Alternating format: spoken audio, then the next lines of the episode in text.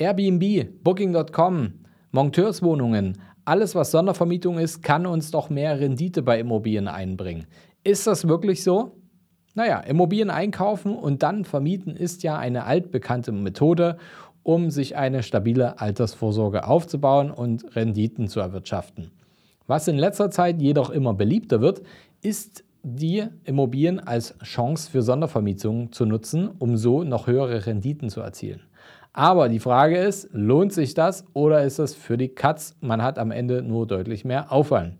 Diese Frage gehen wir in der heutigen Folge nach. Wer die Antwort herausfinden will und genauso gespannt ist wie ich, der sollte jetzt auf jeden Fall dranbleiben. Herzlich willkommen zum neuen Podcast vom Sparer zum Investor. Mein Name ist Fabian Schuster. Meine Vision ist es, dass wir die Schere zwischen Arm und Reich im deutschsprachigen Raum wieder ein Stück weit zusammendrücken.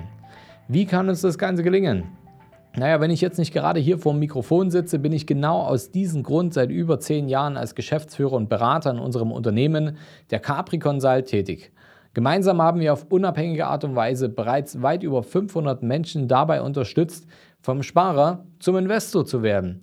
Und so konnten wir in Zusammenarbeit mit unseren Kunden nicht nur hohe sechs, sieben oder sogar achtstellige Vermögenswerte aufbauen, sondern diese eben auch erhalten. Und genau dieses erfahrungsbasierte Wissen möchten wir im Rahmen unseres Podcasts wie auch unseres YouTube-Channels vollkommen kostenfrei an euch weitergeben. Und jetzt beschäftigen wir uns sofort mit dem Thema Sondervermietung, denn ihr wollt sicherlich wissen, was genau macht das Ganze so attraktiv und wie kann man das Ganze für sich umsetzen und welche Risiken kommen da vielleicht mit, äh, mit sich. Was genau fällt eigentlich unter den Begriff Sondervermietung? Es ist eigentlich kein streng definierter Begriff, sondern der wird allgemein in der Immobilienbranche verwendet, um Vermietungsmodelle zu beschreiben, die sich von der traditionellen längerfristigen Vermietung unterscheiden. Darunter fällt beispielsweise das Anbieten der Wohnung auf Airbnb als Kurzzeitmiete oder als Monteurswohnung. Die Gemeinsamkeit hierbei ist, dass das Mietobjekt sich ausschließlich an Menschen richtet, die eine meist möblierte Wohnung für einen Zeitraum zwischen wenigen Tagen, aber auch wenigen Monaten suchen. Egal, ob das eben aus beruflichen Gründen ist, wie im Falle der Monteurswohnung, oder eben für einen Kurzurlaub, wie es der Fall bei Airbnb-Wohnungen zum Beispiel ist. Dieses System geht mit mehreren Vorteilen, aber auch mehreren Nachteilen einher, die wir uns jetzt mal genauer anschauen wollen. Der große Vorteil bei Sondervermietung bzw. Man sollte eher sagen, das, was so viele Investoren aktuell darauf aufmerksam macht, ist die Aussicht auf eine höhere Rendite, also mehr Geld zu verdienen. Dies ist aber natürlich nicht garantiert, sondern man sollte schon sich an die Spielregeln halten und sich ein bisschen mit dem Investment beschäftigen. Trotzdem kann man sagen, dass durch Sondervermietungen in der Regel schon höhere Mieteinnahmen erzielt werden können als bei herkömmlichen Langzeitmieten. Wir wissen auch alle wieso. Urlauber und Reisende sind oft bereit, mehr für kurzfristige Aufenthalte zu zahlen, insbesondere wenn es touristische Aufenthalte sind. Es besteht durchaus die Möglichkeit, dass ihr 50 bis 200 Prozent oder noch mehr über der marktüblichen Miete landet. Ja, also das muss man sich mal auf der Zunge zergehen lassen. Wenn ich sonst vielleicht eine Wohnung habe, wo ich, keine Ahnung, 1000 Euro Miete pro Monat bekommen kann, dann ist es schon durchaus möglich, dass ich im Schnitt 1500, vielleicht aber auch 2000 oder 3000 Euro Miete damit erzielen kann. Das ist nicht unüblich bei der Sondervermietung. Man muss aber natürlich entgegenstellen, dass der Aufwand, damit das Geld dann wirklich auf eurem Bankkonto landet, deutlich höher ist als beim gängigen Vermieten. Denn zu euren Aufgaben zählen natürlich dann nicht nur die üblichen Tätigkeiten eines Vermieters, sondern ihr müsst erstmal die Wohnung natürlich möblieren.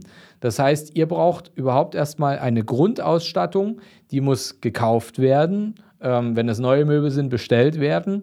Die Möbel müssen aufgebaut werden. Ähm, es muss alles abgestimmt werden, dass es auch stimmig ist, Bilder aufgehangen und so weiter. Es soll ja auch wohnlich am Ende sein. Und die ganze Pappe, die dabei entsteht, der Dreck, der Müll und so weiter, das muss alles entsorgt werden. Ähm, man muss alles durchtesten, auch die Technik, funktioniert alles.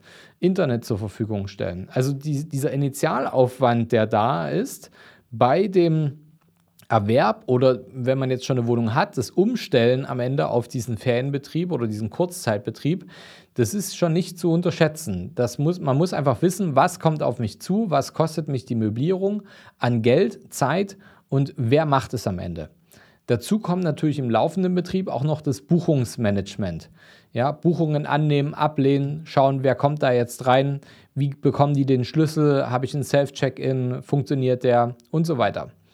Ihr müsst auch um, euch um eine regelmäßige Reinigung kümmern, die Schlüsselübergaben sowie die Kommunikation mit den Gästen und gegebenenfalls auch die Werbetrommel für das Objekt zu rühren. Klar lassen sich alle Aufgabenbereiche auch outsourcen. Man muss aber wissen, dass es natürlich auch wiederum die Rendite dann schmälert. Das, was wir also mehr verdienen, müssen wir aufpassen, dass wir das nicht durch das Outsourcen dann wieder an Dienstleister verlieren. Wenn das dann trotzdem noch mehr Geld einbringt, super. Weiterer Mehraufwand kommt durch regulatorische Vorgaben, die Sondervermieter beachten müssen. In vielen Städten und Gemeinden gibt es spezifische Vorschriften und Beschränkungen für kurzfristige Vermietungen. Die Nichteinhaltung dieser Vorschriften könnte zu hohen Geldstrafen führen. Informiert euch also unbedingt, bevor ihr mit so etwas startet. Auf der positiven Seite gehen diese Arten der Sondervermietung mit einem hohen Grad an Flexibilität einher. Entscheidet ihr euch zum Beispiel für die Vermietung einer Ferienwohnung über die Plattform Airbnb, dann steht es euch natürlich jederzeit offen, selbst mal für eine oder zwei Wochen die Urlaubsqualität eurer Unterkunft gründlichst zu testen oder eben für Modernisierungsmaßnahmen zu belegen. Das solltet ihr auf jeden Fall aber vorher immer mit eurem Steuerberater klären, was das für Auswirkungen haben kann. Dabei muss aber gesagt sein, wer selbst in seiner Ferienwohnung lebt, kann in der Zeit natürlich keine Einnahmen generieren, ist klar. Und generell herrscht bei jeder Art von Sondervermietung, egal ob Airbnb oder Monteurswohnung, immer das Risiko von unbeständigen Einnahmen. Je nach Location der Immobilie ist eventuell nicht gesamt, das gesamte Jahr über eine Nachfrage vorhanden. Und mit diesen Ausfällen müsst ihr als Investoren rechnen. Ob Sondervermietungen für euch eine sinnvolle Investition sind, hängt von euren individuellen Zielen und Umständen ab. Wenn ihr bereit seid, den zusätzlichen Aufwand zu betreiben, euch damit zu beschäftigen, dem einen oder anderen macht es auch Spaß. Also ich habe zum Beispiel auch Kunden, die gern regelmäßig leere Wohnungen kaufen, mit uns gemeinsam die Sanierung umsetzen, dann noch einen ganzen Zacken an Steuern sparen, vielleicht die Steuersparnis dafür nutzen, um die Möblierung zu bezahlen. Ähm, also es gibt verschiedenste Möglichkeiten, um das auch finanziell wirklich sehr, sehr entspannt zu gestalten und dann natürlich an den Markt zu bringen. Aber ja, Sondervermietungen können schon sehr interessante Renditen liefern. Es ist jedoch wichtig, dass ihr eine umfassende Kosten-Nutzen-Analyse für euch durchführt und alle relevanten Faktoren wie die Lage der Immobilie berücksichtigt, bevor ihr euch für diese Art der Investition entscheidet. Auch noch wichtig ist, ihr dürft natürlich nicht vergessen, dass es saisonale Schwankungen gibt. Das bedeutet, wenn in eurer Stadt, wo ihr eure Wohnung anbietet, beispielsweise gerade ein Festival ist, wenn da gerade ein Stadtfest ist, Konzert, ähm, aber vielleicht auch, keine Ahnung, regionale Märkte oder ähnliches oder einfach nur Urlaubssaison, dann ist es natürlich wichtig zu schauen, was verlangen denn die anderen. Auch dafür gibt es Helferlein, dafür gibt es Tools, die man nutzen kann, um da entsprechend dann diese Schwankungen mitzunehmen. Das heißt, wenn natürlich der Markt gerade sowieso total ausgedünnt ist und überall alles ausgebucht ist und eigentlich kein Hotel für unter 200 Euro die Nacht zu bekommen ist und ihr habt aber eine hochwertige äh, Ferienwohnung zu bieten, dann äh, ja, wäre man ja schön blöd, wenn man jetzt ganz deutlich unter diesem Preis auch seine Wohnung anbieten würde. All das ja, das optimiert natürlich die Rendite. Wir haben das Selbstexperiment auch gemacht. Wir haben eine unserer Wohnungen, unserer Bestandswohnungen im schönen Dresden, haben wir zur Kurzzeitvermietung zur Verfügung gestellt und werden euch auch im Laufe der nächsten Wochen mal eine kleine Auswertung zeigen, wie unsere Erfahrungen der ersten Monate in der Kurzzeitvermietung hauptsächlich via Airbnb und auch einer privaten Vermarktung über beispielsweise einen Instagram-Kanal, was das bereits für Ergebnisse erzielt hat, was haben wir reingesteckt in die Wohnung, was haben wir also investiert? Und was ist bis jetzt bei rausgekommen. Da werden wir ein Resümee ziehen. Und wenn euch das interessiert, solltet ihr auf jeden Fall jetzt unseren Kanal abonnieren, denn da erwartet euch jede Woche eine spannende neue Folge. Und ihr verpasst auf jeden Fall nicht, wenn es um die realen Zahlen geht von unserem Selbstexperiment.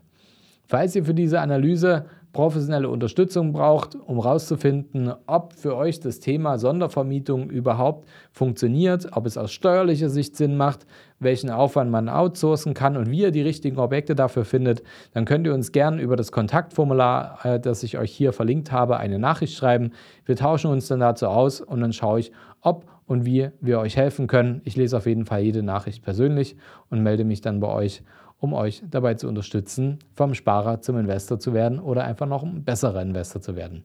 Bis bald, euer Fabian.